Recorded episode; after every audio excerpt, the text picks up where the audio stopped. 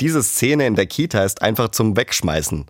Mein Sohn hat kaum seine Sachen abgelegt, da flitzt er schon zu den anderen Kids und brüllt, Stehen bleiben, Polizei, Sie sind verhaftet. Klar, heute sind in den Kindergärten oder in den Schulen fast alle verkleidet. Mein Sohn geht als Polizist.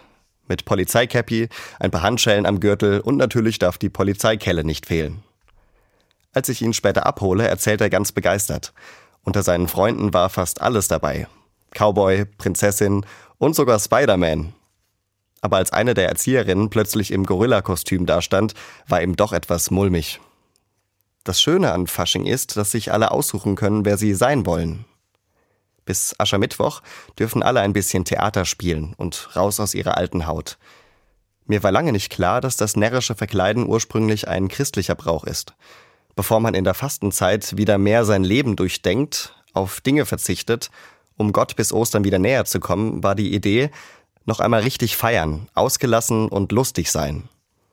Offensichtlich tut es vielen gut, mal in eine andere Rolle zu schlüpfen.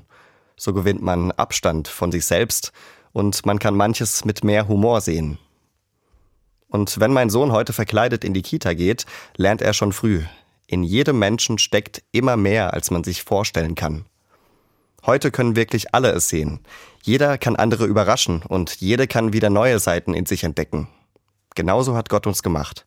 Und ich bin mir sicher, genauso will er alle. Einzigartig und bunt.